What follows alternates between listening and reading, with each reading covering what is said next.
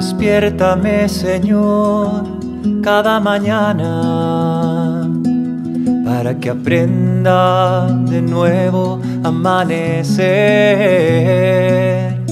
Despiértame, Señor, pon tu mirada en mi corazón para que en todo hoy te pueda encontrar. Del Evangelio según Mateo.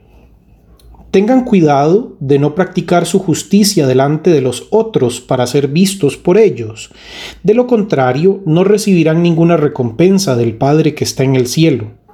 Por lo tanto, cuando des limosna, no lo anuncies a toque de trompetas, como hacen los hipócritas en las sinagogas y en las calles, para ser honrados por los demás. Les aseguro que ellos ya tienen su recompensa. Cuando tú des limosna, que tu mano izquierda ignore lo que hace la derecha, para que tu limosna quede en secreto, y tu Padre, que ve en lo secreto, te recompensará.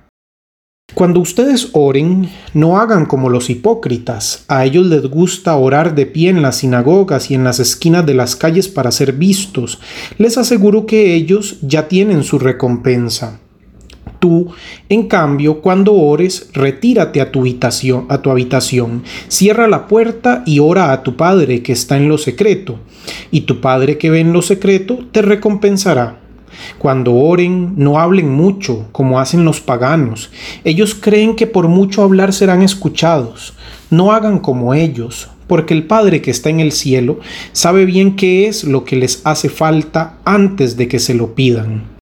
Cuando ustedes ayunen, no pongan cara triste como hacen los hipócritas, que desfiguran su rostro para que se note que ayunan. Les aseguro que con eso ya han recibido su recompensa. Tú, en cambio, cuando ayunes, perfuma tu cabeza y lava tu rostro, para que tu ayuno no sea conocido por los demás, sino por tu Padre que está en lo secreto, y tu Padre que ve en lo secreto te recompensará.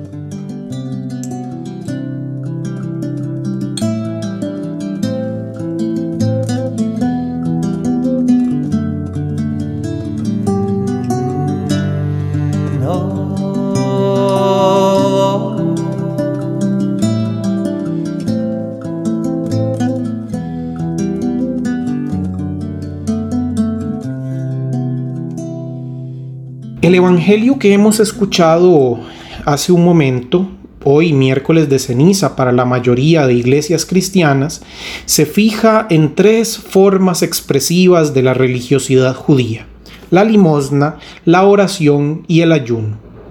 En cada uno de los casos, el Jesús del Evangelio de Mateo señala el abuso que se daba en su tiempo cuando se utilizaban estas prácticas como instrumentos para exaltar la imagen propia en lugar de convertirlas en oportunidades de misericordia.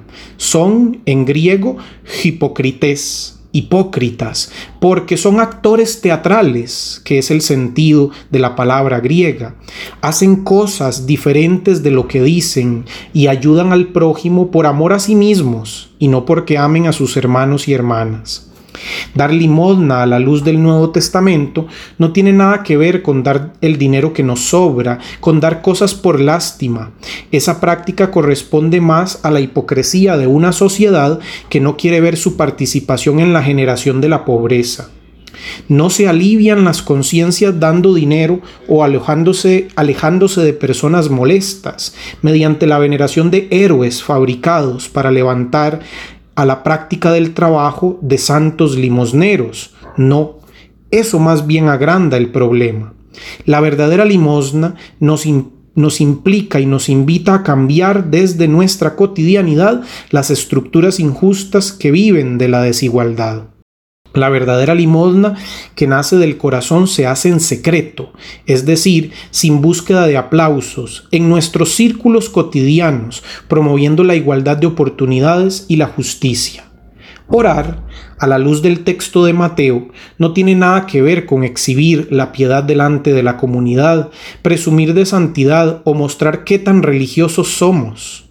El señalamiento de Jesús tiene que ver precisamente con los abusos de una religión que considera lo ritual como sinónimo de moralidad, cuando en realidad la verdadera oración que nace del interior no se hace pública, sino, como dice el texto griego, tameion, es decir, en tu cuarto, pero esta palabra tameion literalmente era la despensa de la casa que no tenía salida a la calle, que estaba en lo más profundo del pequeño espacio donde vivían, es decir, realmente en el espacio secreto. La verdadera oración no está desligada de la vida, pues la vida de un cristiano debe ser oración. El rabino Abraham Joshua Heschel, luego de la marcha en Washington al lado de Martin Luther King, marcha que hizo en profundo silencio, dijo al finalizar que mientras caminaba los que oraban eran sus pies. Su acción era su oración, su oración era su acción. Ayunar, como una tercera actitud señalada, no tiene nada que ver con evidenciar el hambre, exagerar los gestos y manipular a los demás para ser alabado por lo externo. Jesús recomienda entrar en la normalidad, hacer lo de todos los días lavándose el rostro y perfumándose. No se trata acá de hacer privaciones de comida para simplemente pasar hambre, eso, en todo caso, no sería ayunar, sino hacer dieta. El verdadero ayuno implica quitar el pan de mi boca para dárselo a alguien que lo necesita más que yo. El verdadero ayuno implica hacer sacrificio, pero no para sentir dolor, como si la autoflagelación agradara al Dios de Jesús, a ese que fue predicado como el Padre bueno, el Dios alegre, sino más bien para autodonarnos y extender nuestra mano cercana y amorosa para aquel que es el prójimo, es decir, el próximo que lo necesita. La cuaresma, que se inicia el día de hoy en gran cantidad de tradiciones cristianas, no es, contrario a lo que nos han dicho, un tiempo de penitencia, de dolor, de abstinencia. No nació como eso. Nació como la preparación o el sprint final de quienes estaban listos para recibir el bautismo la noche de Pascua. La cuaresma entonces es un tiempo completamente bautismal que nos recuerda nuestro compromiso y nos hace examinar qué clase de religión vivimos. ¿Es acaso una fe que se preocupa por lo externo y lo ritual, por lo aparente y visible, o una fe que defiende la dignidad del ser humano y nos dosifica en felicidad. A propósito, escribió alguna vez el gran Anthony de Melo en un librito conocido que se llama La oración de la rana, el siguiente cuento, la siguiente historia.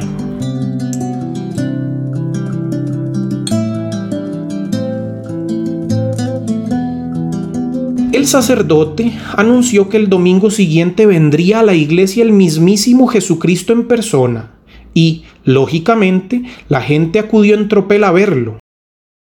Todo el mundo esperaba que predicara, pero él, cuando fue presentado, se limitó a sonreír y dijo, Hola. Todos, y en especial el sacerdote, le ofrecieron su casa para que pasara aquella noche, pero él rehusó cortésmente todas las invitaciones y dijo que pasaría la noche en la iglesia.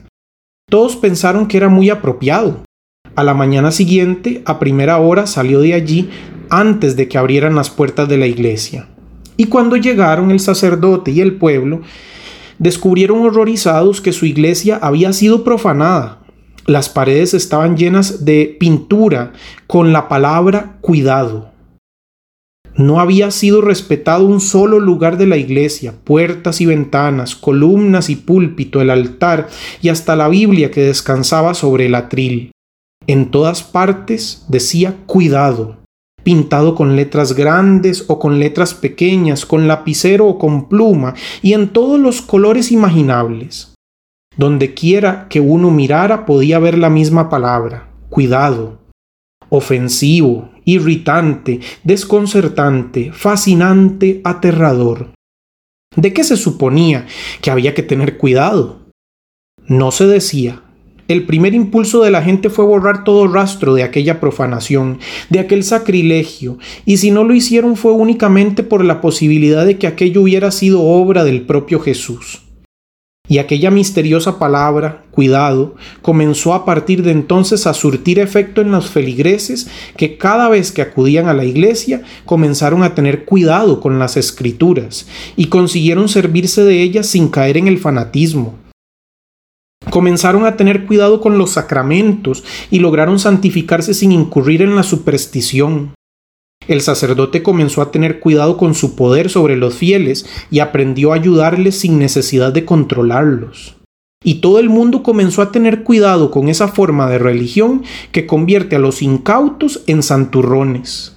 Comenzaron a tener cuidado con la legislación eclesiástica y aprendieron a observar la ley sin dejar de ser compasivos con los débiles.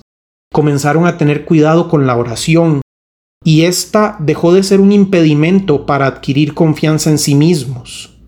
Comenzaron incluso a tener cuidado con sus ideas sobre Dios y aprendieron a reconocer su presencia fuera de los estrechos límites de su iglesia. Actualmente, la palabra en cuestión, que entonces fue motivo de escándalo, aparece inscrita en la parte superior de la entrada de la iglesia, y si pasas por allí de noche, puedes leerla en un enorme rótulo de luces neón multicolores.